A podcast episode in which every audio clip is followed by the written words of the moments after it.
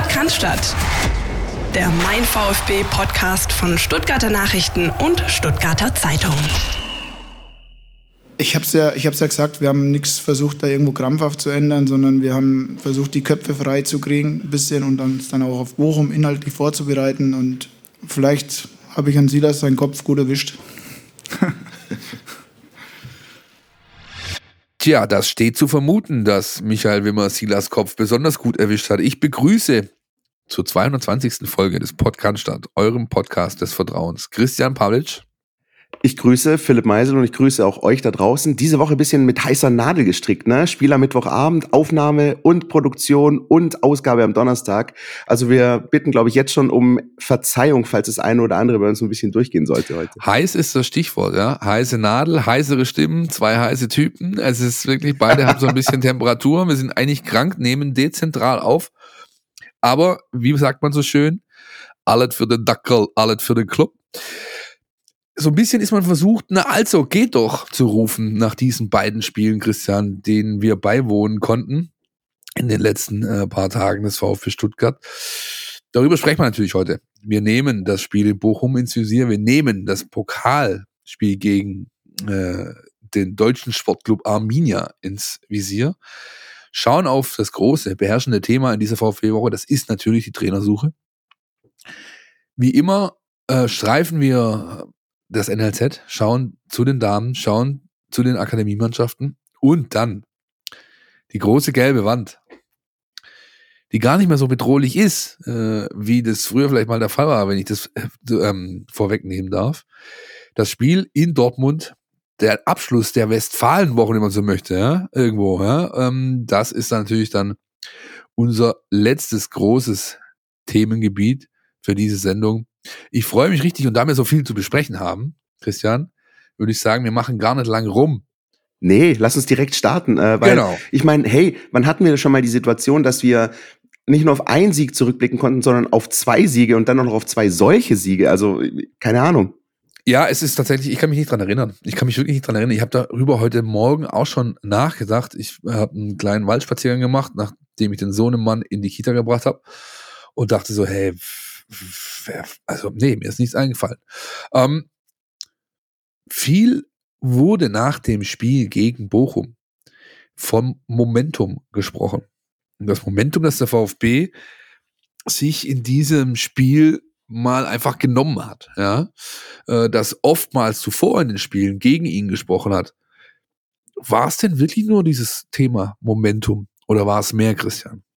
Also zuerst möchte ich mal ähm, anmerken, dass das Wort Momentum ganz schön scheiße ist, wenn man erkältet ist, das auszusprechen, ja, phonetisch. Aber das ist nur das eine. Ähm, das andere, ja, du, ich, ähm, ich weiß nicht, ob es das Momentum ist. Ich weiß nicht, ob das der richtige Begriff in dem Zusammenhang ist. Ähm, ich finde tatsächlich ähm, auch sowas wie Spielglück und, ähm, und Entschlossenheit und Effizienz eher wichtig, vor allem wenn wir auf das Bochum-Spiel blicken. Denn da hat der VfB ja genau das gezeigt, was wir uns so lange gewünscht haben, was die Fans so lange erwartet haben. Ähm, wo ich, glaube ich, auch mal vor ein paar Wochen gesagt habe, wann ist der VfB denn in einem Spiel mal so richtig von vorne weggegangen? Mit einer Führung im Rücken. Und genau das ist halt am Samstag passiert. Äh, früher Elfmeter, dann das zweite nachgelegt. Die Bochumer wussten kurzzeitig, glaube ich, nicht, wo oben und unten ist. Ähm, und einfach diese Effizienz. Deswegen, wir haben ja am Anfang den äh, O-Ton von Michael Wimmer zu Silas gehört, der für mich einfach so sinnbildlich für das steht, was jetzt in den vergangenen Tagen passiert ist. Da ist irgendeine Schraube gelöst worden, irgendwas. Ähm, das, das muss ja gar nichts mit sozusagen Pellegrino Materazzo zu tun haben. Im Gegenteil, ich bin der Meinung, dass ähm, dass auch Pellegrino Materazzo noch einen Anteil daran hat. Das hat auch Michael Wimmer gesagt. Ähm, aber irgendwas ist da passiert, irgendein Klickmoment ist, ist mit der Mannschaft passiert, dass einfach die Chancen effizient genutzt wurden, der Gegner ähm, reingedrückt wurde und einfach mal wirklich, wie zuletzt, glaube ich, beim 5-1 gegen Fürth war das mal so der Fall, dem Gegner einfach mal gezeigt wurde, pass auf, ihr seid hier, ihr habt nichts zu bestellen, versucht's gar nicht erst. Äh, hier sind wir Herr im Haus und holen die drei Punkte. Und so war das. Also irgendwie, wenn du, wenn du Momentum sagen willst, naja, vielleicht hatte der VfB ähm, dieses Momentum einfach in der Anfangsphase. Danach war es ja auch zwischenzeitlich mal ein bisschen kritisch, ne? Ende erste Halbzeit, Anfang zweite Halbzeit, aber da einfach die Ruhe bewahrt und dann eiskalt das dritte gemacht und so holst du Punkte in der Bundesliga. Vielleicht war es die Pizzawette, wer weiß. Ja, vielleicht ja. auch die. Nee, also ich, ich, ich, ich habe gearbeitet, ich saß da oben auf der Tribüne. Ich habe erstmal eine wunderbare Choreo gesehen vom Schwabensturm. Äh, Respekt dafür. Alle Hüte, die ich habe, ziehe ich da. War sehr gut gemacht. Ich habe noch einen gelben Luftballon übrig übrigens. Sehr schön. Auch da hat man gesehen, die haben ja schon ewig keine mehr gemacht. Also generell die Kurve. Ne? Choreo gab schon länger nicht mehr. Und sehr, sehr feines Gespür für den Moment, ohne jetzt Momentum wieder zum Tode äh, zu bemühen, ja, das Wort. Aber es war ein sehr, sehr feines Gespür der Kurve, mal wieder. Das zeichnet sie ja aus, und da haben wir schon oft drüber geredet, zu ähm, ja, notieren für diesen, für diesen Tag. Und dann hat die Mannschaft einfach mal geliefert. Aber ähm, diese Phase, die du angesprochen hast, saß ich oben neben den Kollegen äh, Preis und Klingowski und ich habe zum äh, Jochen, glaube ich, zum Klingowski, ist Jochen gesagt, Spiel geht 3-2 für Bochum aus, vielleicht sogar 4-2 in genau dieser Phase. Ja?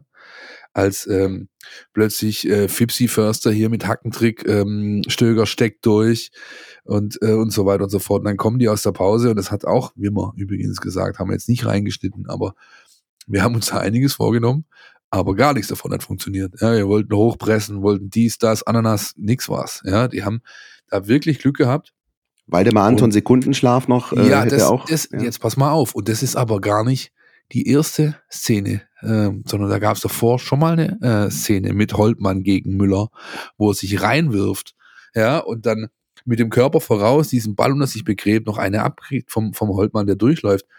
Hätte er das, diese Entschlossenheit vor dem äh, Gegentor rausgezeigt wäre, nicht mit dem Fuß, sondern mit dem Körper, gehst du mit 2-0 in die Pause und dann sieht das Ganze ein bisschen anders aus. Aber ähm, am Ende kackt die Ente, wie man so schön sagt. Ja, das ist natürlich ähm, so, dass man diesen Sieg irgendwie schon so als, als, als, als, ja, als, wie soll ich sagen, Befreiungsschlag, ja, definitiv äh, klassifizieren kann. Und dann kommt noch dazu, dass eben derjenige, der ähm, ja die letzten Wochen oftmals kritisiert wurde, auch zu Recht kritisiert wurde, ja, sein Breakthrough-Moment hatte, nämlich Silas. Ja. ja, das war, das war richtig stark. Ähm, die Art und Weise, wie er den Elfer rausholt, da gab es sogar Lob ähm, vom Trainerkollegen Letsch nach dem Spiel. Ja, das war einfach bockstark gemacht. Aber ich würde tatsächlich, auch wenn die Art und Weise, wie der Elfmeter rausgeholt und von ihm verwandelt wurde, äh, sehr souverän waren, ich würde tatsächlich eher das zweite und dritte Tor rausheben wollen. Also der Assist auf Ahamada beim, beim zweiten Tor sehr aufmerksam agiert, ähm, also genau den Moment äh, erwischt, nicht jetzt äh, eigensinnig selbst draufzurotzen, sondern den besser postierten Mitspieler zu sehen, der dann eiskalt verwandelt. Und das 3-1, was ja im Nachhinein der entscheidende Moment der Partie gewesen ist, der wirklich das Ding ja, äh, in VfB-Richtung gebogen hat, wie er einfach diesen Schuss platziert, das ist, äh, das ist wunderbar, das kannst du auch nicht lernen, das hast du oder hast du nicht und ähm, dass dieser Silas wieder zurück ist, ist, glaube ich, sehr, sehr wichtig. Da hast du äh, was sehr Richtiges angesprochen. Das sieht man in der, in der äh, Zusammenfassung nochmal auch sehr gut, diese, diese Ablage auf Ahamada, ja, oder Amda, oder wie immer man es genau ausspricht. Ich bin des Französischen nicht so sehr mächtig. Das ist ein Moment, wo du sehen konntest, dass sich dieser Spieler, Silas Katompa, weiterentwickelt hat, dass er reifer geworden ist. Vor einem Jahr Scheuklappen, Kopf runter, draufgebolzt oder noch ein Haken, dies, das. Jetzt legt er ab. Ne? Ganz kurzer Einschub. Er hatte so einen Moment, das ist aber ein bisschen untergegangen, in der Vorbereitung bei diesem Testkick gegen Valencia. Da hat er einmal auf Tomasch, glaube ich, ähnlich souverän äh, aufgelegt für ein, für ein sehr sehenswertes Tor. Da hatte ich schon den Eindruck, da ist ein nächster Schritt gegangen worden bei Silas. Und dann hat es aber jetzt einfach in den ersten acht, neun Spieltagen nicht funktioniert und du hast gedacht, oh, es ist dann wohl doch Kopfsache gewesen auch für ihn hat sich ein Kreis geschlossen. Für Silas hat sich mit diesem Spiel ein Kreis geschlossen.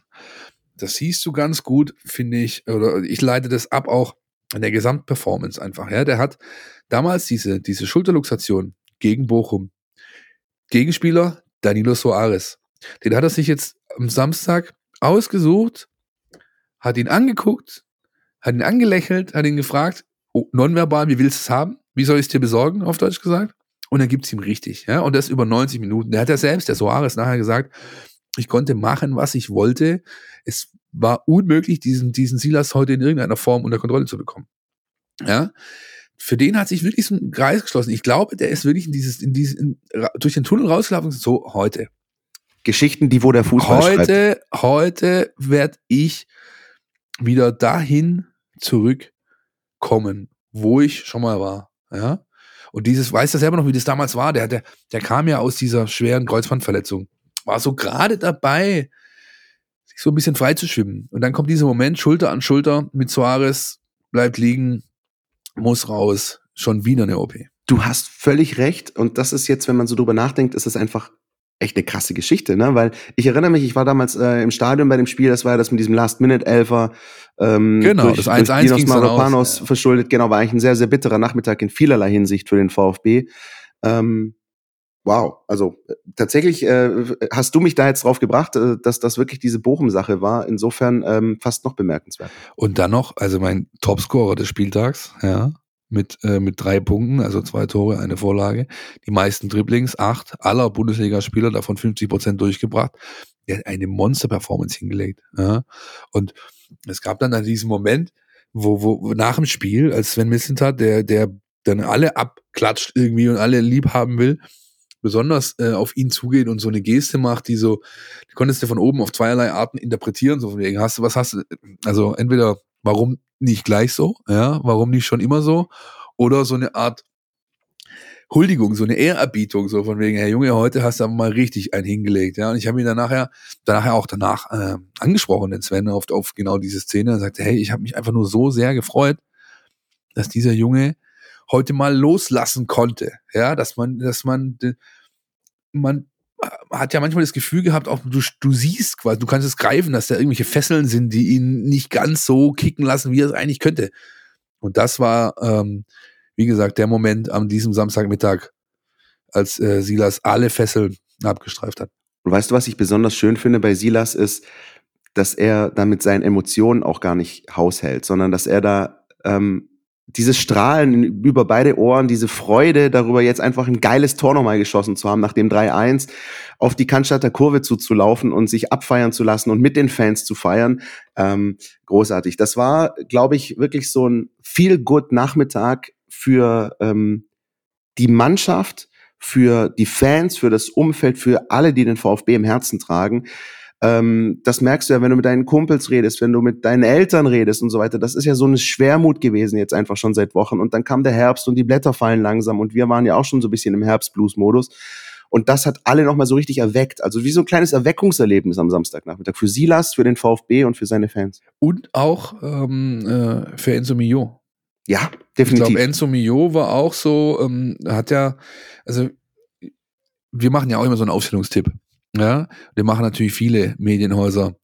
Und ich habe nirgendwo Enzo Mio in der Stadtelf gesehen. Nirgends. Ja, und der spielt. Und er hat ähm, in, in den 90 Minuten, oder in den, ich glaube, nee, er ging früher runter, aber er hat äh, völlig gerechtfertigt, dass er ähm, spielt und hat das dann auch am äh, Abend gegen äh, Arminia, wir kommen gleich dazu, nochmal unterstrichen, dass, glaube ich, äh, mit ihm zu rechnen ist in Zukunft. Und die zweite Detailbetrachtung, äh, finde ich, äh, muss sich um Luca Pfeiffer drehen. Wir haben letzte Woche ja noch gesagt, das könnte jetzt ein Spiel sein, das muss das Spiel sein, in dem Luca Pfeiffer äh, ja ein Statement setzt und, und quasi äh, zugrunde legt oder, oder ja, warum er, damit er, dass er zu Recht in diesem Kader steht. Und dann ähm, ist das Spiel, zumindest die Szenen, die hängen bleiben, nicht ganz so prickelnd für ihn gelaufen. Ich habe selbst noch während dem Spiel getwittert, so von mir, ja, äh, Luca Pfeiffer Luftlochgott, ja, weil er im Endeffekt vor dem, oh.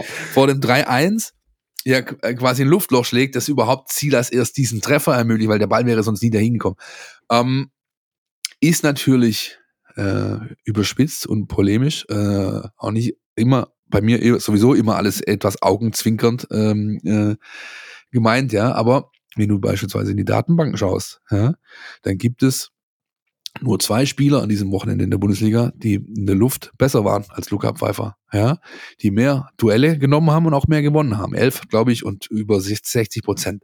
Ähm, er war als das, was er ja sein muss, super wichtig. Erstmal gegen den Ball stark gearbeitet und auch offensiv immer wieder versucht, Räume zu reißen oder aber als Wandspieler zu agieren. Also ich fand, das war ein durchaus äh, ein Spiel, wo man äh, sehen konnte, er steht zurecht in diesem Kader, auch wenn es eben äh, in Schlüsselszenen eher etwas unglücklich für ihn lief. Wie hast du das gesehen?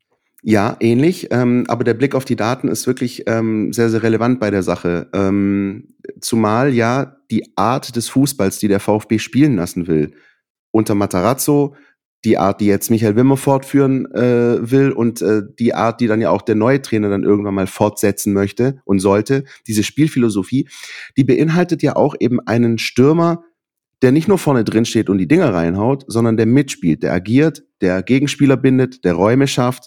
Und ähm, das ist halt eben auch eminent wichtig. Das hat dann Sascha Kalajic teilweise mit Bravour gemacht äh, in, in seinen Bundesligaspielen. Und genau das wird jetzt halt auch von Luca Pfeiffer erwartet. Zum Glück hat er dann auch noch das Bielefeld-Spiel gehabt, da reden wir gleich drüber, da konnte er dann auch noch netzen. Ähm, aber ähm, es war so, ich meine, auf den ersten Blick könnte man sagen, ein unglücklicher Auftritt. Auf den zweiten Blick, auf den detaillierten Blick, ähm, war er auch ein wichtiger Bestandteil für diesen äh, Heimsieg, weil tatsächlich ja die Bochumer Hintermannschaft teilweise nicht mehr gewusst hat, auf wen sollen sie sich eigentlich fokussieren. Und wenn halt eben der Fokus mal kurz auf Pfeife ist, dann steht Silas so blank wie beim 3-1. Danke, bitte. Eine äh, Sache blieb bei mir noch hängen, die fiel mir schon während dem Spiel auf und dann nachher auch von manchen Kollegen thematisiert und in vielen Gesprächen auch nochmal irgendwie aufgearbeitet, auch wenn es nie zum großen äh, Thema gereicht hat, dass an die Glocke gehängt wird, an die berühmte große Glocke. Aber Frage, Christian, coachte Misslintat in diesem Spiel zu viel? Nein, ich werde weiterhin kein Fan des Doppelpasses werden. Aber, aber ähm, ja, mir war das tatsächlich auch ein bisschen too much. Ich habe die Bilder dann auch im Fernsehen gesehen und ähm, war mir ein bisschen drüber. Aber vielleicht war das einfach auch der Gesamtsituation geschuldet und einfach auch der Tatsache, dass er Sven Mislintat zeigt mit jeder Pore seines Körpers, dass er unbedingt will, dass er diesen Bock umstoßen will. Dass jetzt eben auch, nachdem er diese Entscheidung treffen musste, Pellegrino Materazzo zu entlassen, ähm, so sehr sich auch gewünscht hat, dass das einfach erfolgreich klappt am, am Samstag gegen Bochum. Ähm, deswegen würde ich jetzt sozusagen nicht ähm, den Stab über ihn brechen und, und, und sagen, ähm, so wie ein Markus Babbel, das war ein absolutes No-Go, würde ich jetzt nicht sagen. Es war drüber, ja, es war äh, sicher nichts, was ein Dauerzustand sein sollte, aber ich nehme es für diese Ausnahmesituation, ähm, diese, dieses Bochum-Heimspiel, diese Bedeutung dieser Partie, würde ich mein Auge zudrücken. Wie siehst du es? Ich, äh, ich hab's mit jedem anderen, also äh, mit jedem anderen Trainer hätte ich gesagt, ja, definitiv drüber. Es hätte aber auch jeder andere Trainer nicht zugelassen. Das stimmt. Normalerweise, wenn ein, wenn ein, ähm, äh, also wenn, wenn eine andere Konstellation an der Linie, da hätt, hätten zwei, drei Blicke gereicht und dann äh, wäre das Thema gegessen. Es wäre einfach nicht zustande gekommen, ja. Ich glaube, dass das abgesprochen war. Ja, ich glaube, dass ähm, es äh, dem Michael Wimmer auch ähm, Sicherheit gegeben hat. Das kann ich mir auch vorstellen, ja.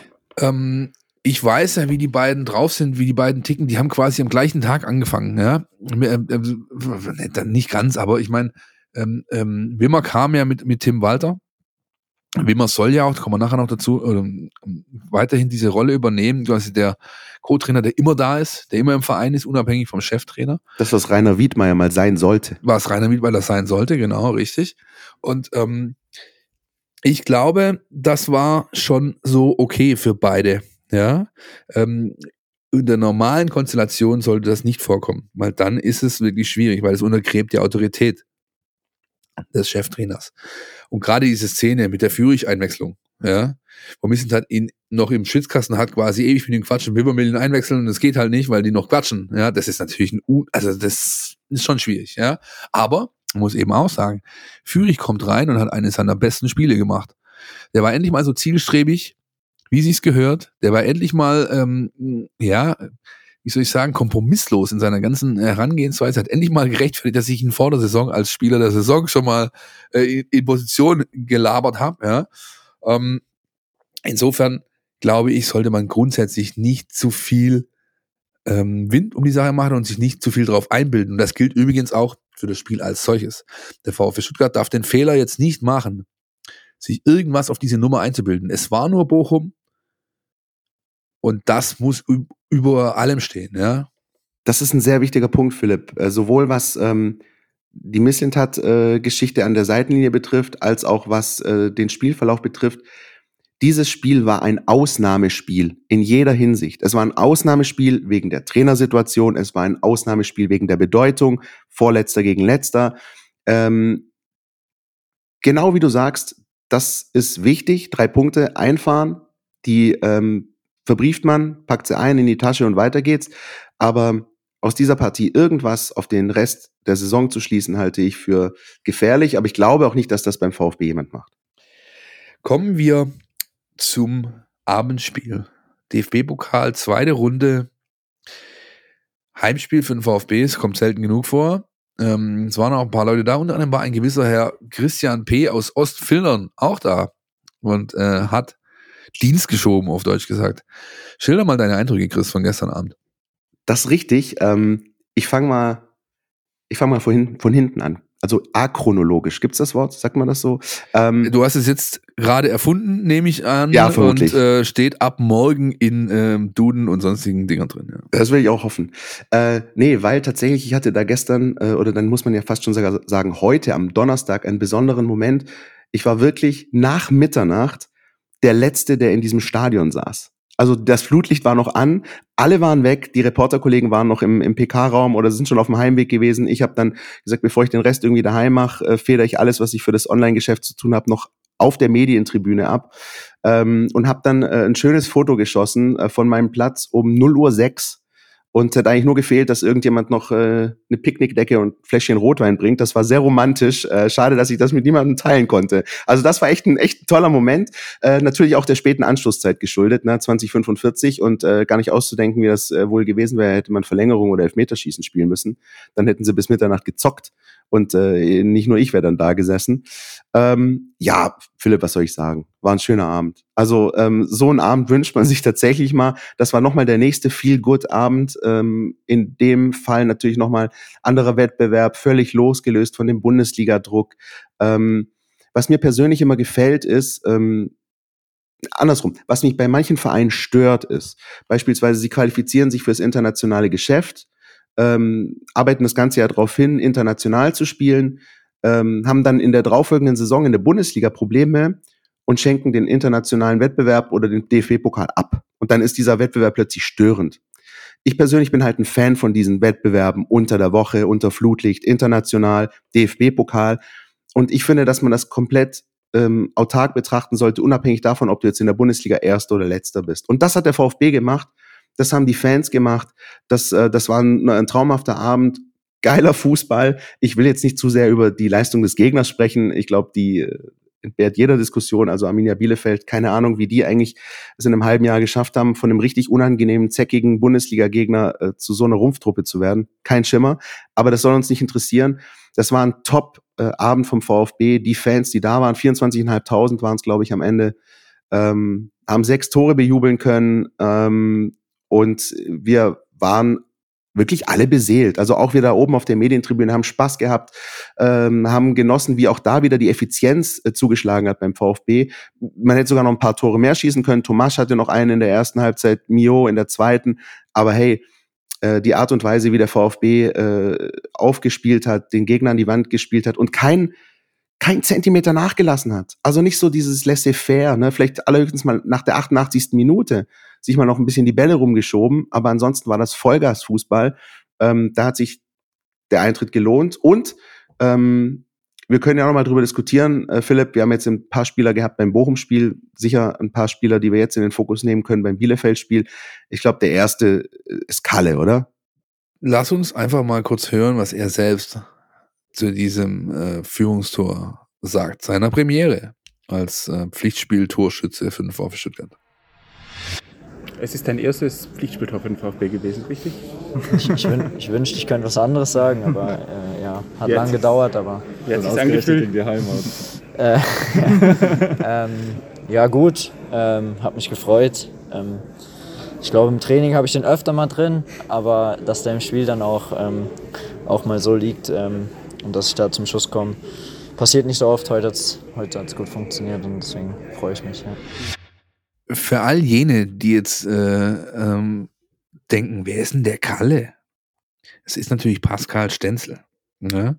Pascal Stenzel wird teamintern Kalle gerufen, ist für mich einer der wichtigsten Spieler im Kader, weil er immer da ist, immer Leistung bringt, nie außergewöhnlich, nie ähm, ganz schlecht, sondern Kalle ist einfach da und liefert, wenn du ihn brauchst. Und so wie gestern Abend, da war dann hier eine, also mit Bredlo und dieser Dreierkette, ich glaube, das wird so nie wieder äh, in, diesem, in diesem Ding, außer vielleicht bei dem Testspiel irgendwo, aber ansonsten wirst du nie wieder diese Aufstellung sehen, ja, da hinten drin.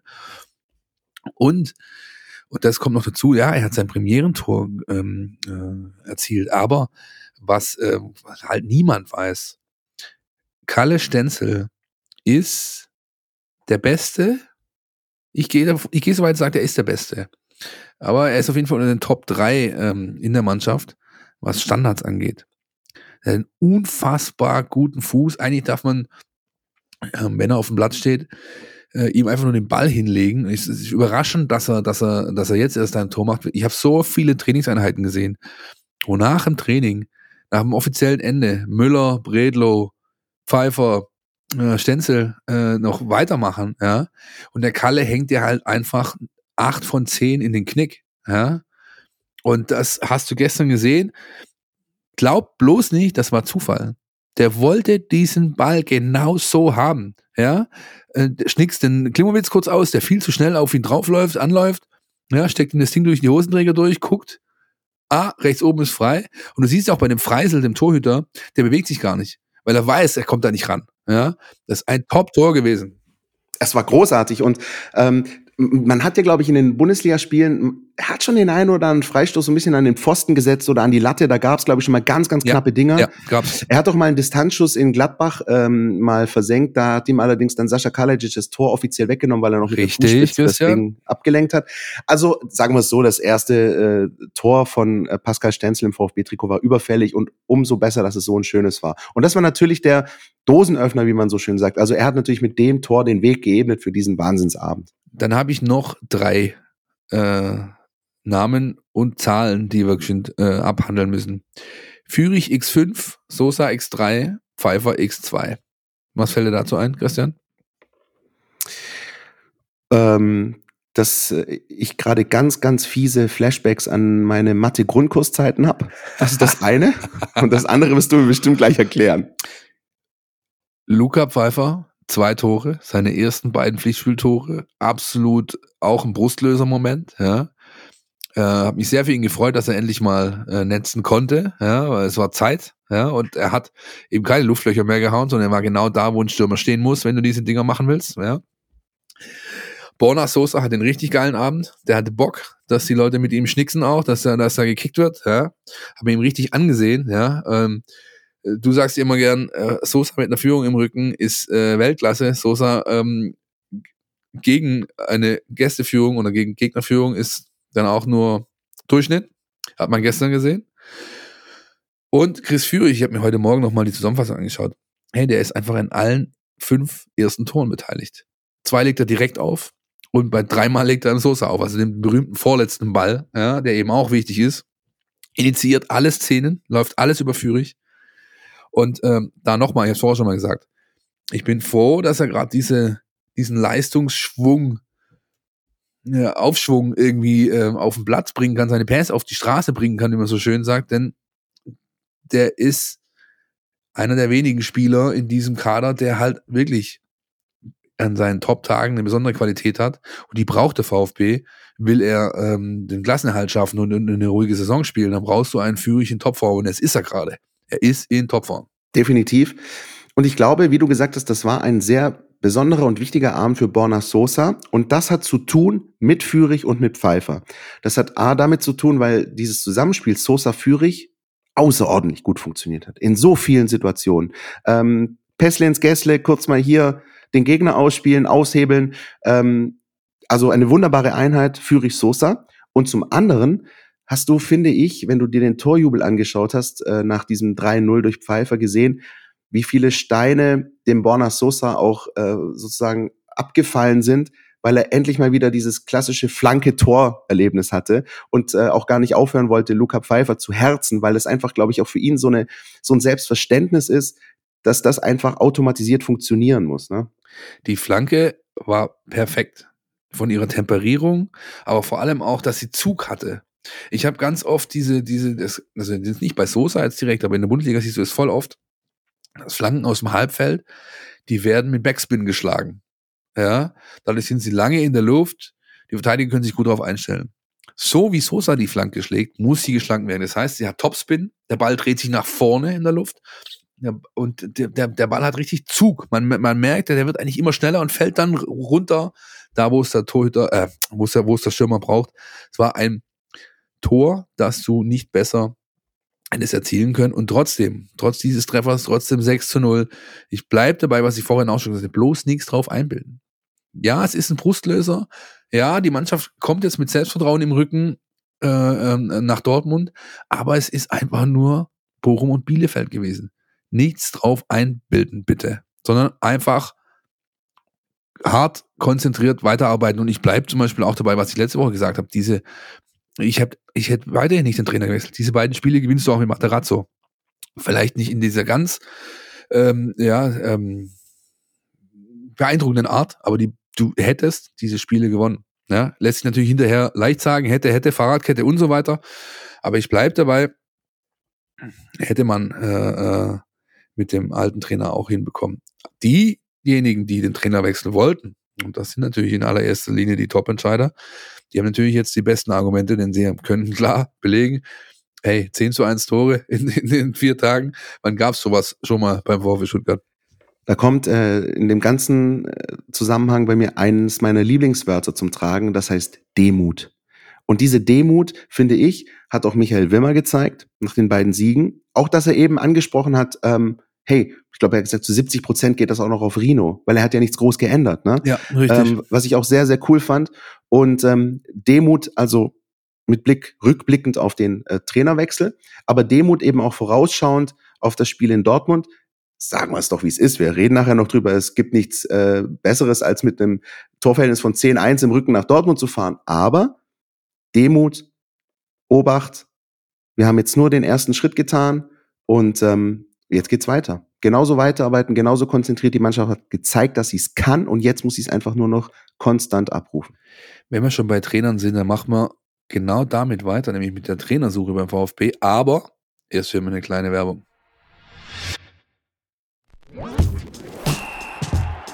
Du willst nicht nur jede Woche den Podcast hören, sondern zu jeder Zeit voll über den VfB Stuttgart informiert sein?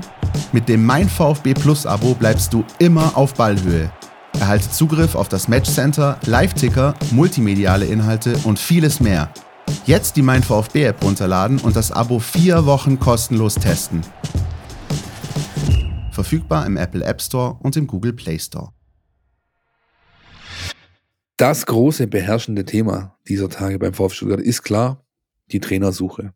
Materazzo freigestellt, Wimmer Interimstrainer. Zwei Kandidaten sind in der Verlosung. Ja. Lass uns einfach mal hören, bevor wir weiter einsteigen, in die Tiefe gehen, vielleicht ein bisschen auch, was äh, Sven Missentat zur Lage sagt. Sage ich euch gleich, ist eine Aufnahme mit dem Handy nach dem Spiel gegen Bochum, kann hier und da ein bisschen knittern und rauschen, aber der Inhalt ist, glaube ich, gut zu verstehen. Also nehmt das jetzt bitte nicht als zu heftige Kritik, okay? Aber ähm, was am Ende des Tages für Name-Dropping in der Presse stattgefunden hat, ähm, es gibt einen einzigen Namen, der wirklich ernsthaft bei uns auf der Liste stand, von all den Namen, die bis Nein, werde ich nicht kommentieren, welcher Name das ist. Könnt ihr ruhig weiterraten. ja. Und falls ich einen nicht gelesen habe, der drauf stand, kann ja auch sein, weil irgendwann habe ich aufgehört finde ich schon, ähm, ich finde, wir sollten das mal ganz sauber in dieser gesamten Woche besprechen. Wir haben am Montag eine maximal schwierige Entscheidung getroffen. Wir haben gesagt, wir sitzen zu vier zusammen. Und das waren wir, Markus Rüth, Alex Wörle, Sammy Kedira und ich. Wir haben sehr lange darüber gesprochen, trennen wir uns von einem Trainer, den wir unfassbar als Menschen und als Fachmann schätzen. In einer Situation, wo wir zu wenig Punkte machen und in der Gesamtbetrachtung nur Ergebnis, dies ja dann auch entschieden hat, wie wir gesagt haben, sind wir zum Schluss gekommen, das zu machen. Wir haben sehr sauber erklärt, warum wir erst an dem Tag dann angefangen haben, Shortlist, die man natürlich im Kopf hat, auch dann vielleicht mal wirklich aktiv anzusprechen. Bis dahin haben wir es nicht gemacht. So. Aus Respekt vor Rino und übrigens auch nicht mit Tim Walter, als wir ihn entlassen haben, sondern wir sind mit Tim Walter bis zum letzten Spieltag der Hinrunde gegangen und haben im Winter uns zusammengesetzt und erst zwei Wochen später eine Entscheidung getroffen. Warum kann man das machen? Weil jeder Club sollte gute Interimslösungen haben. Warum machen wir das überhaupt? Weil es moralisch unserer Seite komplett wichtig ist, mit Trainern so zu Voller Support und wenn kein voller Support mehr da ist, dann auch entlassen. Alles dazwischen ist, wird nie gut gehen. Habe ich noch nie gesehen, dass vier Wochen mit einem Trainer, mit mehreren Trainern woanders gesprochen wurde und dass noch einer langfristig die Kurve gekriegt hat. Glaube ich nicht an das Konzept. Und finde ich auch, gerade mit einem Trainer, mit dem man so eng und auch erfolgreich im Sinne dessen, was unsere Ziele waren, gearbeitet hat, ist es nicht in Ordnung. Also haben wir am Montag angefangen mit diesen vier Menschen, die dort saßen, auch das komplett zu besprechen. Wer passt zu dem, was wir wollen? Was wollen wir genau? Und dabei ist es, da können wir gleich gerne zukommen, völlig unwichtig, wer Sportdirektor ist oder wann ich verlängere und so weiter, sondern es geht darum, zuallererst, wer passt von der Spielausrichtung zu unserer. Wer hat schon mit jungen Menschen gearbeitet, mit Akademiespielern gearbeitet, weil wir unfassbare zwei Fünfer haben? Wer hat einen Impact zu Beginn? Damit sind wir auch gleich bei diesem Thema Retter, Entwickler. Wir wollen Impact und wir wollen einen, mit dem wir noch mal 1000 Tage arbeiten können oder am liebsten noch länger. Das muss unser Ziel sein in diesem Club.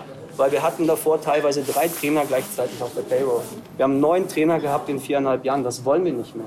So, wir wollen ganz klar in unserer Philosophie arbeiten, denken und tun das genau in dieser Gruppe und ganz sauber miteinander. Da gibt es keine Dissonanzen, da gibt es keinen Retter, Pff, Entwickler, alt, jung, gibt es alles nicht. Sondern ganz klar in unseren Profilen, unserer Spielphilosophie, unserer Identität des Clubs, die auch nicht umsonst ankommt, weil sie unsere eigene Identität war in der Vergangenheit, suchen wir einen Trainer. So, wir haben zwei, die richtig Bock haben, glaube ich. Und wir haben, hat Alex ja auch ganz klar gesagt, und zwei, mit denen wir reden. Und beide wären top, okay? So, und das sind Gespräche, die werden, die werden wir führen und auch in dieser Konstellation ganz sauber führen. Und wenn alle vier der gleichen Meinung sind, der ist es, dann machen wir es. Jo, ich will nicht sagen, er hatte Hals, ja, aber er hat natürlich ähm, in seiner bekannten Art seinem Unmut schon etwas Luft gemacht, ohne jetzt dazu eine Generalkritik äh, mh, ja, abzuheben, die, die im Stile einer äh, Trapattoni-PK oder die Labadia-PK damals, du weißt noch, Christian, äh, die Trainer sind keine Mülleimer und so weiter. War Aber übrigens auch nach dem Heimspiel gegen Bochum, wenn ich richtig bin. ich meine auch, ja, stimmt. Ja. Aber es ist natürlich schon klar zu vernehmen, dass Sven Missentat nicht ganz einverstanden war mit dem, was unsere Zunft da abgeliefert hat äh, in den letzten Tagen. Und verstehen zum Teil, denn da waren wirklich Namen zu vernehmen, die äh, fernab jeglicher äh, Realität waren. Und dann auch noch so Kollegen wie Hönes, äh, Sebastian, die ähm, sich selber auf die Liste setzen, ja, und dann äh, der Papa äh, die Absage moderiert und so, ja, also das ist ja, ist ja ein Unding. Anyway, wir konnten ähm, natürlich in den Verein reinhören und ein bisschen unsere Lauscher aufstellen. Und es sind zwei Kandidaten in der engen Auswahl. Wer sind die beiden, Christian? Die beiden heißen, und ich hoffe, ich spreche sie richtig aus, Jes Torup und Alfred Schröder. Auch wenn er sich mit EU schreibt, ich glaube, er wird Schröder ausgesprochen. Ansonsten Korrekturwünsche wie immer gerne mit Soundfile an info@meinvfb.de, ihr wisst Bescheid. Sehr gut, ähm, Und auch wenn wir frankophone Hörerinnen und Hörer haben, übrigens nochmal zum Kollegen Ahamada oder Ahamada, auch da nehmen wir gerne die, ähm, die Hinweise von euch entgegen.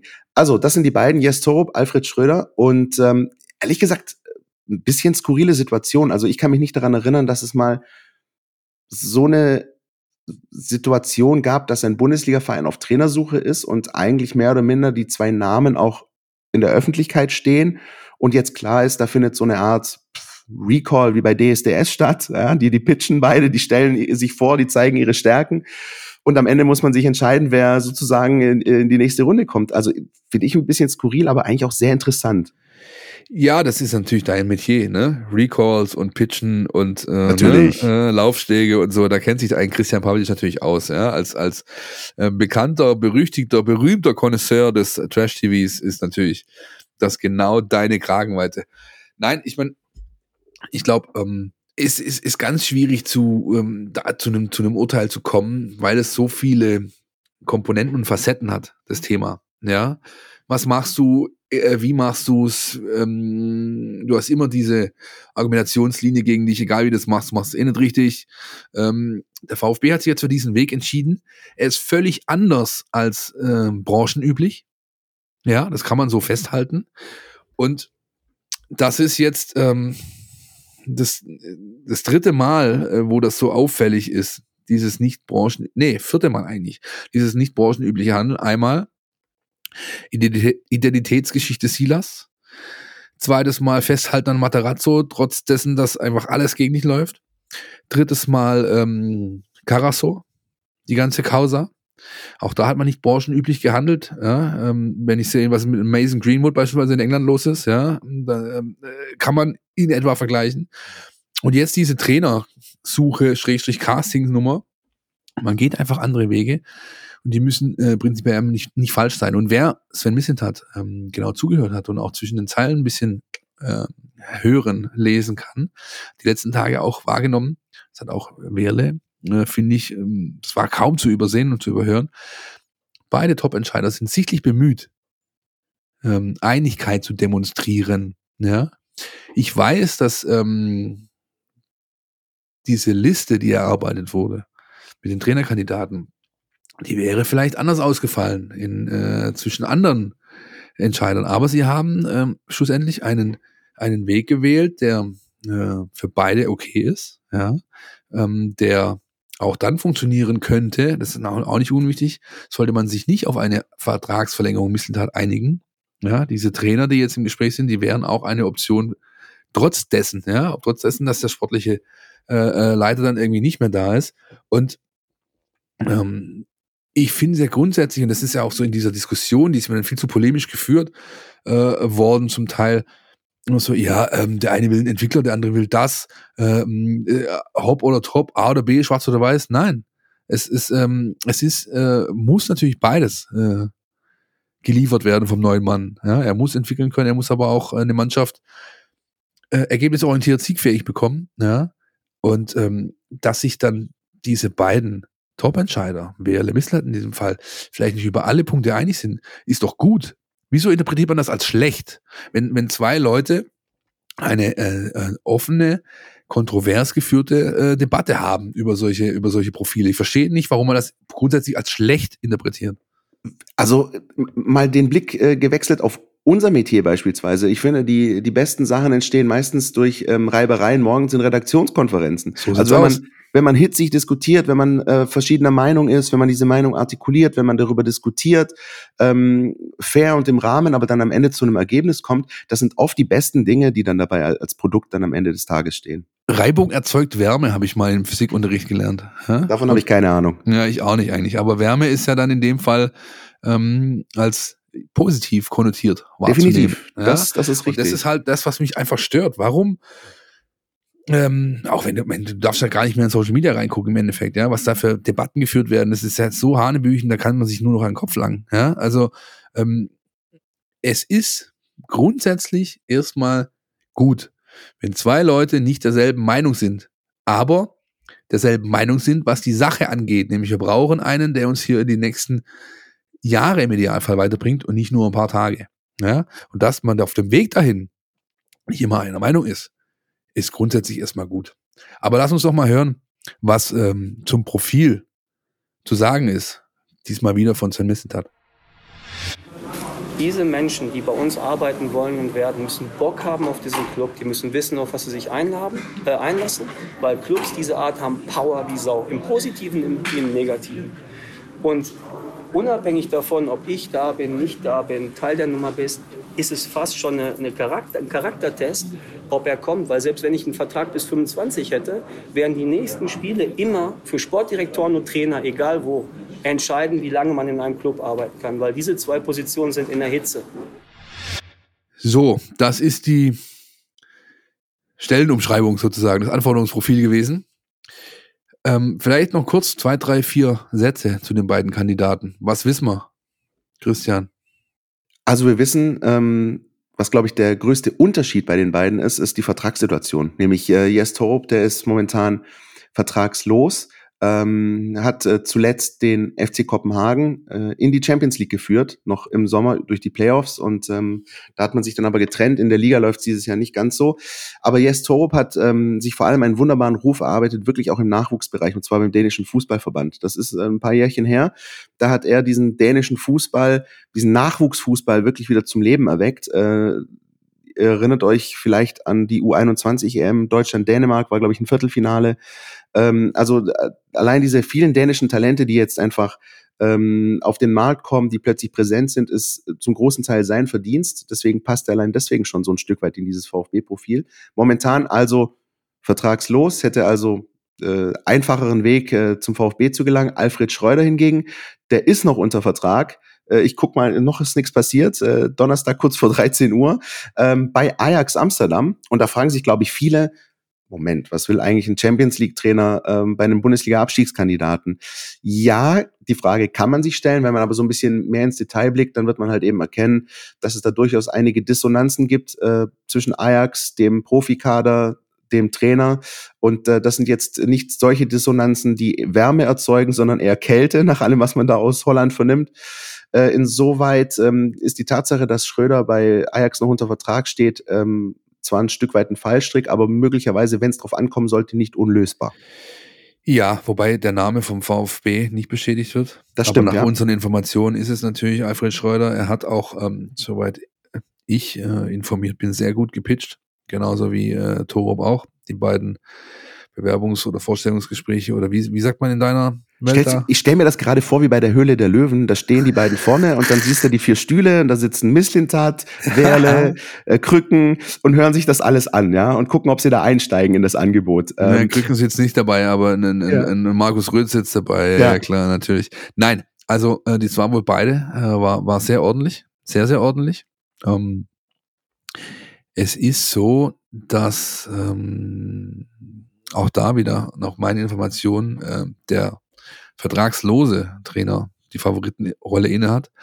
A, weil es leichter wäre, ihn unter Vertrag zu nehmen, aber vor allem auch, weil der Background ähm, einfach passt. Du hast es gerade schon sehr gut beschrieben. Er hat zwar nie Nick Nate und Wahid Fagir trainiert, aber er ist natürlich einer der Schöpfer dieser neuen Next Gen in Dänemark, wo viele Jungs dabei sind, die vielleicht international für Aufsehen sorgen werden die nächsten Jahre. Er ist ähm, jemand, der einen sehr datengetriebenen Ansatz hat. Das hat er in Midtjylland äh, bewiesen, mit dem er Meister wurde. Da hat er als erster in Dänemark ähm, solche Sachen eingeführt wie Spezialisten für spezielle äh, Situationen, Einwurftrainer, wir hatten es vor ein paar äh, Wochen mal, sowas gab's da, ja. Ähm, was insoweit ja ein Stück weit zu Misslintat passen würde, weil er Genau. quasi auch dieses Datenanalyse-Geschäft sozusagen mit etabliert Richtig. hat in der Bundesliga. die beiden klicken da sehr gut, ja. Der ging dann auch nach Belgien, war da ähm, äh, Nachwuchs, äh, Nachwuchs, Quatsch, Nachfolger von äh, Hannes Wolf bei Genk beispielsweise. Und der ja. war übrigens auch bei Gent. Also falls es Leute da draußen Ja. gibt, die die beiden Städte gerne verwechseln, er war bei beiden. So sieht's aus und ähm, ich glaube, ähm, äh, er hat da einfach schon sehr oft gezeigt, dass das, was der VfB sucht, kann, nämlich diesen Spagat zwischen Entwicklung und Ergebnis. Ja. Ähm, was gegen ihn spricht, vielleicht, ist so ein bisschen das Deutsch. Ja, also Schreuder spricht sehr gut Deutsch, er war halt, hat lange, lange, lange Zeit hier gearbeitet. Ähm, Torup hat mal als Spieler bei der glorreichen KfC Uerdingen äh, gespielt, ja, und dann später in Tirol, in Innsbruck. Das ist vielleicht ein bisschen eingerostet, aber ähm, ich würde sagen, das ist eher ein, ein sag ich mal, untergeordneter Fakt. Ja? Das kann man schnell wieder sich erarbeiten, das Thema. Und sowieso, also wenn du ähm, im internationalen Fußball anschaust, ja, ähm, Deutschland ist das immer so ein spezielles Thema. Äh, Muttersprache, also Deutsch, Deutsch, Deutsch, müssen Deutsch gesprochen werden. Ich glaube, nirgendwo auf der Welt wird Deutsch gesprochen. Ja, ein, ähm, ein, ein, ein, ein, Carlo Ancelotti, der spricht bei Real Madrid nicht Italienisch, sondern der Coach auf Englisch. Ja, ein Jürgen Klopp Coach natürlich auf Englisch. Ein, ein, ein Pep Guardiola äh, Coach auf Englisch. Das ist einfach Englisch ist die Coachingsprache weltweit.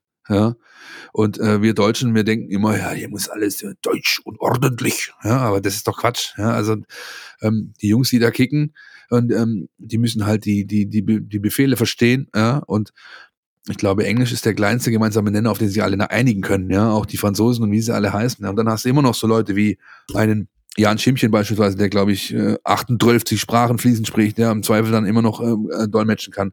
Oder Also- Peter Reichert, glaube ich, der die frankophonen Spieler immer so ein bisschen Genau, unter also seine da ist Fittiche einfach, hat. das ist einfach, glaube ich, nicht, nicht wirklich ähm, äh, zu beachten, dieser, dieser, dieser Unterpunkt. Und jetzt bin ich gespannt, äh, wie es weitergeht. Zum einen ist klar, das wissen wir, ähm, Michael Wimmer wird in Dortmund an der Linie stehen. Und er soll, Entscheidung ist schlussendlich seine, steht ihm frei. Er soll weiterhin im Verein bleiben. Das ist meine Information, ganz klar. Sie wollen mit ihm weiterarbeiten, unabhängig des jeweiligen Cheftrainers. Ja. Ob er es entscheidet, äh, ist dann, oder wieder entscheidet, ist dann sein Ding, aber das ist der klare Wunsch des VfB. Und wenn ich richtig informiert bin, wird man schon am Montag wissen, ob er sich und wie er sich entschieden hat. Denn am Montag soll der neue Coach präsentiert werden. Das ist meine Info. Wenn denn alles klappt, ne, da ist natürlich noch jede Menge Vertragsgedöns, Gespräch und so weiter zu führen. Und sollte es Schreuder werden, glaube ich, der Montag wackelt. Bei Torup kann ich mir gut vorstellen und er ist der Favorit intern, äh, der Däne, dass es Montag schon soweit ist und der neue Trainer wahrscheinlich dann auf Deutsch seine erste PK hält äh, im neuen Gewand, nämlich als VfB-Trainer. Werden wir für euch natürlich ausführlich beobachten und begleiten. Wie immer die Infos bei uns in der App Mein VfB Plus zu lesen. Stuttgarter Zeitung.de, Stuttgarter Nachrichten.de. Seid da dabei. Sonntag, Montag, Dienstag, das könnte wirklich so eine heiße Phase werden. Ähm, und ähm, dann werden wir, glaube ich, in der nächsten Woche ausführlich über den dann vermutlich neuen sprechen, denke ich mal. Da bin ich dann auch wieder in, äh, in Dienst und Würden sozusagen, während Christian Paulus sein verdientes äh, Wochenende feiert, Montag, Dienstag, nachdem du Dortmund wahrscheinlich für mich machen musst, weil ich da noch auf Krankenschein bin und so weiter. Aber Mache ich doch gern für dich. Natürlich, wir werden nächste Woche drüber reden. Ja, wir werden nächste Woche drüber reden und dann äh, sehen wir weiter, wie sich der VfB entschieden hat. Jetzt aber erstmal zu meiner Lieblingskategorie, wie ihr alle wisst. NLZ News. Neues von den Nachwuchsmannschaften. Die NLZ News, Christian. Weißt du noch, wie wir drüber gesprochen haben? Letzte Woche, glaube ich, erst beim VfB. Da ist eine gerade richtig heiß. Resi, heißt du vielleicht, weiß ich gar nicht. Theresa Böpple hat schon wieder genetzt, Christian. Was wissen ja. wir dazu? Ja, das ist ähm, echt, äh, also sie hat einen Lauf, das ist echt äh, stark. Ähm, 4-2. Sieg. 4-2, 4-2. Ja. 4-2, ja. Und ähm, äh, auch da könnt ihr euch die äh, Highlights angucken. Die äh, finde ich cool übrigens, dass es die dann auch äh, zu sehen gibt in den allermeisten Fällen von den Spielen. Ähm, ich finde, da, da wächst was sehr, sehr äh, Großes und Schönes auch zusammen beim VfB Stuttgart. Also die, die äh, regelmäßig dort sind, sagen, da ist mehr los wie beim VfB 2. Das ist natürlich ja. auch nicht schwer, ja, aber ähm, da, da wächst was, ja. Da wächst was und das ist schön. Und ich finde das toll für die Damen und ähm, schade, dass wir mit dem VfB es nicht geschafft haben, uns auf diese Kooperation zu einigen, wie wir gesprochen haben im Sommer. Ne, dann wäre da vielleicht auch viel bei uns gelaufen an Videomaterial. Für aber was nicht ist, kann ja noch werden. Wer weiß, wer weiß. Jetzt, nach dem Spitzenspiel ähm, und äh, der Eroberung des Tabellenplatz 1, glaube ich auch, ja, steht jetzt das Lokalderby an. FSV Waldebene Ost. Ja, das ist der nächste Gegner in der Oberliga der Frauen, nämlich an diesem Sonntag 14 Uhr. Waldebene Ost, wer es nicht weiß, ihr fahrt mit der 15 bis zur Märzschule, Haltestelle Geroxruhe und dann lauft ihr einfach ähm, äh, diese zwei Kilometer in den Wald rein und dann kommen links plötzlich so eine ganze Reihe Fußballplätze. Da ist der FSV 1896, da ist der SV Gablenberg, äh, Spielvereinigung Ost, SV Özvatan, ja, und äh, die meisten Clubs da eben haben eben äh, fusioniert zum FSV Waldebene Ost und da ist dann dieses Spiel am Sonntag. Wer also nichts Besseres zu tun hat, Geht dahin, es wird sich lohnen. Verspreche ich habe gerade Gänsehaut, Philipp Meisel. Ganz viel Stuttgarter Fußballliebe. Und die U15, by the way, ist für mich eine der schönsten Bahnstrecken, äh, die diese Stadt zu bieten hat. Mega nice. Ich werde sie ja heute auch noch mal fahren, ja, ähm, äh, weil ich in das schöne äh, Gebiet Bubenbad muss am Abend, ja, äh, ein Teil der Gensheide, da in der Nähe, wo der Kretsche wohnt, der Chef. Ja. Äh, da ist das, da muss ich heute noch hin. Deswegen nehme ich die 15 ab Olga-Eck. Es ist ein Traum, sage ich dir. Es, ja? ist, es ist wirklich, wirklich eine tolle Strecke. Äh, auch zu Kindheitszeiten, als damals noch die alte äh, Straßenbahn gefahren ist, von Heumaden bis nach Stammheim, großartig. Es war, eine, war teilweise meine Schulstrecke. Ja? Ähm, da bin ich jeden Tag mit der 15 quer durch die Stadt gegurkt, um äh, auf die Waldau zur Schule zu kommen. Ja. Apropos Waldau, da hat die U21 gespielt am Wochenende. 0 zu 2, das zweite in Folge gegen den OFC, die Offenbacher Kickers. Das war ein ganz, ganz komisches Spiel, sage ich dir. Warum? Naja, weil diese Mannschaft, also Offenbach war nicht besser, ja, wurde halt überhaupt nicht gefordert. Man hatte das Gefühl, der VfB, ähm, der schafft es nicht, seine Leistungsfähigkeit irgendwie abzurufen. Das war so ein 80%-Spiel. Die haben irgendwie so, du hast die ganze Zeit gedacht, da fehlt doch irgendwas, ja. Also wo, wo, wo, wann zünden die und so? Und das ist nichts passiert. Und offenbar hat mit, ähm, äh, ja, im, im Stile einer Spitzenmannschaft abgezockt, die, die Punkte mitgenommen. Mit zwei Tore, die du nicht, die du nicht bekommen musst. Ähm, irgendwie hat das Feuer gefehlt. Ja, also diese Mannschaft von Frank Fahrenhaus hat irgendwie es nicht geschafft, Zugang zu finden zu dem, was da um sie rum passiert. Und so war es dann äh, äh, Walk in a Park sozusagen für die Offenbarer auf dem Becher, auf dem Becher, die diese drei Punkte mitgenommen haben. Und jetzt, Christian, steht ein Pflichtsieg an, eigentlich ein Pflichtspiel mit einem Pflichtsieg. Es kann nur drei Punkte geben für den VfB auswärts am Samstag 14 Uhr und es geht gegen deinen Lieblingsclub. Den, den FC, FC Astoria Waldorf. So sieht's aus. ja, da, da sollte dann tatsächlich mal wieder ein Erfolgserlebnis her, äh, weil ähm, man merkt gerade so ein bisschen, ne, beim VfB 2 ist gerade so ein bisschen so ein kleiner Negativstrudel. So auch stimmungstechnisch äh, ist das nicht ganz so cool. Da wäre ein Sieg jetzt einfach schon wahnsinnig wichtig. Samstag 14 Uhr, richtig? Auswärts. Auswärts. Spitze Zungen behaupten ja, es liegt in unserer Aufnahme mit Frank Fahrenhaus. Ne? Ja, ich wollte es nicht ansprechen. Ja. Ähm, Übrigens nicht angesprochen haben wir letzte Woche auch die U19, die natürlich ein Pokalspiel auswärts in Leverkusen hatte, haben wir mal gepflegt unterschlagen. Ja. Same procedure as every year. Ich kenne Leute, die haben erbost unseren Podcast ausgemacht, als ihnen das aufgefallen ist. Ja. Jedenfalls äh, hat Die heißen aber hoffentlich nicht Nico mit Vornamen. Nee, nee, okay. nee, nee, nee. Der Nico, der war, äh, glaube ich, ganz angetan von dem, äh, was seine Mannschaft da gezeigt hat, unterm Bayerkreuz. 4-1 auswärts. Viertelfinale erreicht, auch wenn der Gegner und das Uhrzeit, glaube ich, noch nicht stehen zum Zeitpunkt dieser Aufnahme. Es war auch da eine große Show, nämlich von Maxi Wagner und Johann Torres. Ja, ähm, der Maxi Wagner hat äh, drei Tore erzielt. Alle drei hat ihm Johann Torres aufgelegt. Einmal hat er einen Elfmeter rausgeholt, anderen zwei direkt aufgelegt. Und dann hat sich der Herr Torres gedacht, ja gut, das vierte mache ich dann einfach selbst. Ne? Also war eine, war eine stabile Leistung. Vor allem von Torres ist interessant, weil der, wenn du die U19 spielen siehst, dann denkst du immer, ja gut, der macht das gefällig, aber unauffällig. Ja?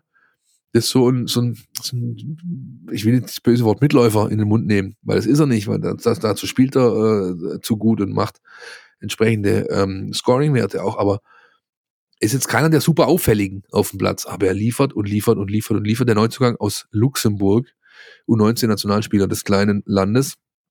Bin ich gespannt, was der im Saisonverlauf noch alles so auf Tasche hat. Äh, jetzt ist erstmal Pause, wie gesagt, am 29. steht äh, nächstes Spiel an gegen die Bayern. Und das gilt auch für die U17, die ebenfalls am 29. gegen die Bayern spielen werden. Bereits am 22. Oktober, da gastiert der VfB Stuttgart in der Bundesliga bei Borussia Dortmund. Und ähm, ich glaube, unser Freund Kalle hat auch dazu was zu sagen, richtig? Richtig. Jetzt geht es am Samstag gegen Dortmund. Hast du mal gespielt? Ist es was Besonderes für dich oder ein Spiel wie jedes andere? Oder sind noch Leute da von damals? Ja, ja, ja, auf jeden Fall. Ähm, noch ein paar Jungs, mit denen ich zusammengespielt habe. Greg ist ja jetzt auch dort. Ähm, ähm, kennt man viele, aber ja, Borussia Dortmund ist unabhängig von, von, dass ich mal dort war, einfach ein besonderer Verein, ein besonderes Auswärtsspiel. Gelbe Wand, 80.000 Zuschauer, ähm, hat man nicht allzu oft. Ähm, deswegen freuen wir uns brutal auf das Spiel. Ähm, Glaube ich, ähm, haben jetzt mit den zwei Spielen auch ein bisschen Selbstvertrauen im Rücken, ähm, aber wissen auch gleichzeitig, dass es das auf jeden Fall nicht einfacher wird dadurch. Ist ja sein zweiter Jugendclub sozusagen. Ne? Als ganz kleiner Steppke war er bei der Arminia ne? und dann ging es ins Internat vom BVB. Da wurde er Profi. Ne? Und er freut sich natürlich auf natürlich viele bekannte Gesichter, auch Leute, mit denen er noch zusammengespielt hat. Ein, ein äh, Marco Reus, ein Mats Hummels, die kennt er noch ja, von damals. Und auch sein ähm, ja, Internatspapa ist, glaube ich, jetzt der Torwarttrainer beim BVB. Also für ihn ein, ein Wiedersehen und was er aber auch heraushebt, ist natürlich der Punkt, der VfB gegen die gelbe Wand. Das ist ein Highlight für jeden Spieler gegen dieses Stadion zu spielen. Nicht nur gegen diese Mannschaft, die natürlich zu den Besten in Deutschland gehört, ganz klar, aber auch dieses Stadion. Ähm, auch wenn ich äh, der Meinung bin, diese Wand ist nicht mehr so gut, wie sie mal war. Wie siehst du das? Meinst du jetzt stimmungstechnisch? Ja, ja. Ja, den, den Eindruck habe ich auch. Das war, finde ich, vor na, äh, zehn Jahren, sage ich mal, zu diesen Klopp und vielleicht auch noch Tuchelzeiten noch ein bisschen anders. Mittlerweile ist das so ein bisschen, wie soll ich sagen, ohne dass ich jetzt da in, in der Szene drin bin, aber Borussia Dortmund ähm, hat für mich manchmal einfach auch so ähm, so Ausflugszüge, also dass es da gleich viele Menschen gibt, ich glaube auch aus dem Ausland, aus, aus England, von der Insel kommen oftmals viele her, die so ein bisschen äh, Stadiontourismus betreiben und dann einfach sich in Dortmund ein Fußballspiel anschauen, weil das Stadion halt so groß ist und die gelbe Wand und das ist was Besonderes. Aber das alles hat, finde ich, so ein bisschen, ja, also die Stimmung ist so ein bisschen verwässert. Ich finde einfach, dass es nicht mehr so angsteinflößend ist, genau wie du sagst, wie es einfach schon mal gewesen ist. Hey, wir erinnern uns ähm, an dieses 4-4 also ich glaube, der Moment, äh, als, als Perisic das 4-3 erzielt, da in der 87. Da, da hätte ich mich schier eingekotet in dem Moment, weil ich so erschlagen wurde vor diesem Westfalenstadion. Und ähm, umso schöner übrigens dann, dass Gente dann noch das 4-4 gemacht hat, weil ja. dann war das genau andersrum ja. der Fall. Ja. Aber ähm, nee, äh, sehe ich auch so. Ich finde, ähm, rein atmosphärisch hat Borussia Dortmund da in den letzten Jahren einiges eingebüßt und aber auch sportlich ähm, finde ich, hat der VfB absolut nichts zu befürchten am Samstag. Ich habe tatsächlich, ich habe mich schon lange nicht mehr so positiv gestimmt gefühlt von dem Auswärtsspiel in Dortmund wie jetzt. Hat auch tatsächlich mit der aktuellen Verfassung des BVB zu tun. Das spielt zusammen, ne? Die gelbe Wand und die aktuelle Verfassung. Also die Mannschaft ist, äh, ich glaube ich, in ihrer schwersten Identitätskrise seit langer, langer Zeit. Ja. Ähm, mein Quervergleich, Borussia Dortmund sah gegen Union Berlin deutlich schlechter aus als der VfB. Ja, zum Beispiel. Ja. Genau. Und auch gegen Hannover. Also äh, ohne Gregor Kobel äh, gewinnen die das Spiel nicht. Gegen den Zweitligisten, den biederen Zweitligisten. Ja, Kobel hat einen Wahnsinnsabend gehabt der, und dann geht es halt 2-0 für Dortmund aus. Ähm, es, ist, es ist schon bemerkenswert, dass der Trainer Edin Terzic ähm, seine Mannschaft öffentlich anzählt. Ja, also das ist ein Mittel, das wählst du als Trainer, äh, kannst nur einmal wählen. Danach ist die Maßnahme durch. Ja, wenn das nicht funktioniert, hast du Pech gehabt. Und ich glaube, so wie der BVB aktuell spielt, und da hast du recht, kann es dem VfB in seiner Verfassung nur Mut machen. Wenn man jetzt von den beiden, sag ich mal, psychologischen Verfassungen der Mannschaften kommt, dann ist es ganz klar Vorteil VfB. Ja, und ähm, ähm, dazu kommt eben noch, dass, äh, also ich habe mir das Spiel jetzt äh, nicht ganz angeschaut, Dortmund gegen Hannover, aber eben die lange Zusammenfassung ich meine, die hatten kaum Torchancen. Die haben, die haben nichts entwickelt. Du hast mit dem Ball sehe ich da keine Idee. Also wo, wo, wo, das ist ungewöhnlich für diese Mannschaft, die eigentlich immer äh, eine klare Spielidee hatte und die verfolgt hat. Und das siehst du gerade nicht. Also irgendwie bemerkenswert. Ich glaube, okay, alles, was ich jetzt sage, wenn es am Ende 3-4-0 für Dortmund gibt, dann ist das alles Makulatur. Aber ähm, mein Eindruck so ein bisschen ist, die Dortmunder lügen sich ähm, nach diesem 2-2 gegen die Bayern so ein bisschen in die Tasche. Also äh, die, äh, die haben das ja als Riesenerfolg gefeiert und Modest in 90 plus 4 macht das 2-2 nach 0-2, aber so stark sahen die bis dahin eigentlich auch nicht aus. Ne? Äh, da, da hatten die Bayern auch keinen guten Tag. Ähm, die sind ja eh komplett unkonstant in, in dieser Saison. Ähm, aber die haben das ja so abgefeiert, äh, generell auch da nochmal zu Dortmund. Ne? Also Anthony Modest innerhalb von äh, zehn Minuten von der Persona non grata zu, äh, die ganze Wand singt Modest, Modest, Anthony Modest. Also finde ich auch ein bisschen wie Gott. Ähm, man hört vielleicht raus, dass Borussia Dortmund nicht der allerlieblingsverein von mir ist, aber ähm, nur ein ähm, bisschen, Christian. Nur ein bisschen. Ähm, aber ähm, ja, vielleicht äh, hat ihn dieses 2-2 gegen die Bayern gar nicht so sehr gut getan. Ähm, sind dann gegen Union auf die Schnauze geflogen, haben gegen Hannover, du hast es gerade angesprochen, mehr schlecht als recht äh, performt. So, und jetzt kommt der VfB mit äh, einer breiten Brust und dicken Eiern, läuft da ein ins Westfalenstadion und da gucken wir uns das mal an. Und sollte der VfB irgendwie das 1-0 schaffen, kann ich mir auch vorstellen, dass die Stimmung kippt in dem Stadion, why not? Ich finde es sehr gut, dass du heute mal den Part übernimmst mit den, äh, sag ich mal, ich will nicht sagen äh, Gossensprache oder, oder Fäkalsprache, aber du bist heute mal mehr den Spieß umgedreht. Finde ich gut, Christian, finde ich echt gut. Ich sollte ja. öfter mal bis nach Mitternacht im Stadion bleiben. Ja, ja. Ähm, das tut gut. Also, ja. Vielleicht auch etwas gesundheitlich angeschlagen sein. Ne? Das stimmt. Frage, Christian, macht Michael Wimmer den Olaf Janssen? Du meinst also, macht er sozusagen den makellosen, perfekten Interimstrainer? Richtig. Wobei er es ganz gar nicht mehr, also wenn die für die alle äh, Freunde der statistischen Spitzfindigkeiten, er ganz kann das gar nicht mehr schaffen, denn der VfB hat ja schon ein Gegentor äh, kassiert gegen Bochum und wie alle wissen, hat Olaf Janssen zwei Spiele, zwei Siege, 4 zu 0 Tore äh, geholt, damals in seiner Interimszeit. das Auf schafft dem Betzenberg und daheim gegen Eintracht Braunschweig. richtig, genau. Das, das schafft äh, Wimmer gar nicht mehr, aber die sechs Punkte äh, kann er sich noch krallen mit dem VfB. Schafft das oder schafft das nicht? Du, ich würde es mir wünschen. Also warum nicht? Ähm, ich halte es nicht für ausgeschlossen. Ich, ich, ich kann mir vorstellen, dass wir nächste Woche da sitzen und über den äh, neuen Olaf Jansen beim VfB sprechen. Also ich, ich glaube, es hängt viel davon ab, wie, wie das Spiel beginnt. Ähm, und da ist vielleicht sogar Momentum eher ein Begriff, als er gegen Bochum angebracht war. Und dann äh, sehe ich das eigentlich sehr positiv. Bevor wir beide jetzt im euphorischen Überschwang ähm, ähm, jetzt hier noch irgendwelche Geschichten weiter vor uns hin fabulieren, lass uns mal einen hören, der was von dem versteht, über das er spricht. Die Mein VfB Taktiktafel. Hier geht's ins Detail. Mit Borussia Dortmund erwartet den VfB ein Gegner, der bislang ein bisschen unter seinen Möglichkeiten bleibt. Ähm, sowohl offensiv als auch defensiv sind sie nicht zur absoluten Spitzengruppe der Liga zu zählen. Ähm, wobei das Pressing sich durchaus sehen lassen kann. Ähm, da gehen sie mit sehr hoher Intensität zu Werke. Ähm, das Mittelfeld verteidigt sehr eng, sehr kompakt, ähm, während die Flügel dann eher von den Außenverteidigern abgedeckt werden. Ähm, und dadurch ist das Zentrum eigentlich ziemlich dicht. Ähm, sie können manchmal auch höher anlaufen und machen das dann auch sehr konsequent. Sie rücken mit vielen Spielern nach und haben dann auch eine sehr hohe Abwehr, die gerne auch mal abseits stellt und dafür sorgt, dass das ganze Gebilde auch in der Vertikalen sehr kompakt bleibt. Und zusammen mit ihrer extrem hohen Laufstärke äh, sind sie dadurch insbesondere zu Hause extrem griffig gegen den Ball. Das Offensivspiel allerdings ist wahrscheinlich ihre größte Schwäche. Ähm, da versuchen sie sehr mutig und aggressiv nach vorne zu spielen.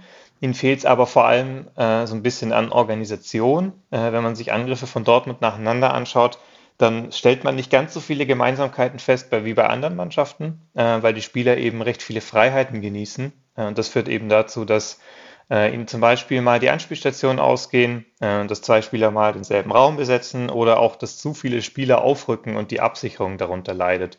Und das kann man sich eben für Balleroberungen zunutze machen und dann mit Konterangriffen vergleichsweise viel ausrichten. Und das kann eben auch der Ansatz für den VfB Stuttgart sein, äh, wobei man sehr genau abwägen muss, wann man gegen Dortmund ins Pressing geht, in die Balleroberung geht, weil die halt so pressingresistent sind, dass wenn du so einen Mats Hummels oder Nico Schlotterbeck anläufst, ähm, die können dich halt auch mit einem Schlenker ins Leere laufen lassen und dann kriegen halt Spieler wie Reus und Brandt vorne ähm, wiederum den Platz, den man ihnen auf keinen Fall lassen will. Das Pressing muss also schon mit sehr viel Augenmaß äh, geschehen äh, und man muss auch wissen, wann man in der Kompaktheit bleibt. Aber wenn man das richtig gut hinkriegt, dann kann man den BVB auf jeden Fall vor Probleme stellen. Vielen Dank, Jonas Bischofberger. Es ist auch schön, mal wieder ein bisschen äh, kompetente Stimme zu hören an der Stelle, gell, Philipp? ähm, es ist, es, ist, es ist tatsächlich einfach cool, mal wieder so eine Folge aufzunehmen, wenn der VfB gewonnen hat, merke ich. Aber ähm, lass uns beim Spiel bleiben. Borussia Dortmund gegen den VfB Stuttgart. Player to watch aus deiner Sicht ergibt sich wahrscheinlich von selbst, ne? Der ergibt sich von selbst und auch das hat ganz viel mit den Eindrücken der letzten äh, Tage äh, zu tun bei Borussia Dortmund. Das ist für mich Jude Bellingham. Zum einen, weil er ein herausragender Fußballspieler ist, der Beste im Kader von Dortmund und einer der Besten der Bundesliga. Und zum anderen, weil er halt der Schlüssel ist zu Dortmund und dem Spiel des BVB. Spielt Bellingham, sind sie zumindest stabil. Spielt er nicht, geht's in die Hose. Sieht man ganz gut. Terzic musste Bellingham, obwohl er völlig überspielt ist eigentlich und ihn, er ihn schonen wollte, gegen Hannover einwechseln, um dieses 2-0 über die Bühne zu bringen. Ja? Wenn du also es schaffst, dass Jude Bellingham einen gebrauchten Tag hat oder ihm ne, einen hinstellst, der dafür sorgt, dass er einen gebrauchten Tag hat, hast du ganz gute Chancen, Dortmund zu knacken. Und deswegen ist für mich der Player to watch Jude Bellingham. Ist auch für mich mit Abstand der fähigste und talentierteste Spieler, den äh, die Borussia in ihrem Kader hat. Ähm, ich finde aber, er hat einen Makler. Oder sagen wir mal so, es gibt, es gibt eine Sache, wo man ihn packen kann. Das ist so ein bisschen das Emotionale. Also der hat manchmal so ein bisschen eine, dünne Hutschnur. Ich will damit nicht sagen, provoziert den Bellingham 90 Minuten, aber wenn ich zum Beispiel daran denke, was ein Dinos Mavropanos mal 90 Minuten mit äh, Koman in München gemacht hat am vorletzten Spieltag und dann gab es in der 90. äh, die rote für ihn. Also ich habe Jude Bellingham einfach auch schon oft gesehen äh, am Rande des Ausrastens oder des Nervenverlierens. Ähm, das ist ein Spieler, den du nerven musst. Das ist einer, dem du, dem du ähm, immer mal wieder vielleicht einen kleinen Kontakt mitgeben ähm, und dafür sorgen, dass ihm dieses Fußballspiel keinen Spaß macht. Und wenn du das erreicht hast, dann stehen deine Chancen gut. So sieht's aus. Also ähm, kann der Kollege Ahamada ja, sich schon mal darauf einstellen, so wie früher. Ne? Da hatte der Trainer gesagt, Meißel, heute geht's gegen die Nummer X, dem Volksspiel aufs Klo. Und dann, ne, meistens ist es dann genau so gelaufen, ja. Und ähm, da kamen aber gute Spiele bei raus. Also so, so, so, so, ähm, so war es nicht, ja, auch wenn das ein bisschen eindimensional sich anhört. Aber wirklich ähm, im Ernst, genau das ist der Spirit, mit dem du in dieses Spiel reingehen musst. Ja, ja? richtig. Ähm, und dann hast du eine veritable Chance. Ganz einfach, so ist es. Wenn du hingehst und, und äh, dich äh, hinten zurückziehst wie, wie ein Angsthase, dann wird das nichts. Dann verlierst du in Dortmund 3-0. Aber wenn du rausgehst mit dieser Einstellung, mit diesem Spirit, wie gegen Bochum, wie gegen Bielefeld, ähm, dann, dann kannst du es einfach wirklich schaffen, da nicht nur erfolgreich zu sein, sondern einfach auch dafür zu sorgen, dass da die Stimmung ein bisschen kippt, dass alles ein bisschen grundgereizt ist in Dortmund. Wir hatten das, Philipp, vergangene Saison hat der VfB die Dortmunder auch schon fast an dem Punkt gehabt. Da stand es 1-1 ich glaube, Massimo hat den Ausgleich geschossen und der VfB war eigentlich näher am Sieg und hat dann ganz naiv nach einer eigenen Ecke äh, noch 2-1 verloren. Aber da hatte der VfB, der in einem deutlich schlechteren Zustand war, ähm, die Dortmunder schon an dem Punkt. Wieso sollte es jetzt nicht auch klappen? Ich glaube, Fipsi Förster versucht da noch zu grätschen im, im 16er von Dortmund. Dann rollt ein Konter äh, und die Restverteidigung des VfB Stuttgart bestand, glaube ich, aus einem Spieler. Es war ein Trauerspiel. Ja, ja. Das Spiel musst du nicht verlieren. Personallage. Sieht gut aus bei den Schwaben. Hat man ja auch schon im Pokalspiel gesehen. Maropanos auf der Bank, Hamada auf der Bank, Girasi nachher sogar noch reingekommen. Also die Jungs werden alle spielen können. Waldemar Anton gehört, zu, gehört zurück, kehrt zurück nach Sperre. Richtig? Genau, weil der Anton war im Pokal gesperrt gegen, ja. gegen Bielefeld, kehrt zurück und offiziell natürlich von ihrer Bundesligasperre kehren zurück äh, Karasor und Girassi, die natürlich spielberechtigt sind. Auch genau, also der richtig. VfB kann nahezu aus dem Vollen schöpfen ähm, und hat tatsächlich im Vergleich zu Dortmund es wirklich geschafft, diese englische Woche ähm, auch zum bisschen durchrotieren zu nutzen. Also ich wusste das nicht mit Bellingham, dass der dann rein musste in, in Hannover. Insoweit ähm, finde ich, Michael Wimmer konnte da am Mittwochabend das Ganze recht entspannt angehen. Es liegen so viele Punkte pro VfB hier auf dem Tisch. Dass es nur schiefgehen kann. Es kann du? eigentlich nur schiefgehen, genau, Christian. Es kann nur schiefgehen und ähm, deswegen würde ich sagen, wir machen einen Knopf dran an diese ja. 220. Es war eine schöne Folge, eine äh, Folge, die nicht so oft vorkommt, dass man so äh, emotionalen Rückenwind hat. Ja? Ähm, der VfB nutzt ihn hoffentlich in Dortmund. Uns bleibt noch zu sagen, lasst uns wissen, was ihr denkt von uns. Ja? Ähm, Insta, Facebook, Twitter, E-Mail, lasst uns einfach wissen, was Sache ist und gerne auch eine Bewertung äh, dalassen auf Spotify und Co., denn da hilft uns natürlich jeder Like ähm, weiter zu wachsen und das wollen wir mit euch zusammen. Und dann würde ich sagen, besprechen wir nächste Woche, ob der VfB was geschafft hat, woran ich mich wirklich überhaupt nicht erinnern kann, nämlich eine englische Woche mit wirklich drei Siegen. Aber jetzt ey, schnell raus, schnell raus, schnell raus, schnell raus. Wir machen hier Schluss, sonst wird das zu euphorisch. Bis nächste Woche, liebe Leute. Ciao, ciao.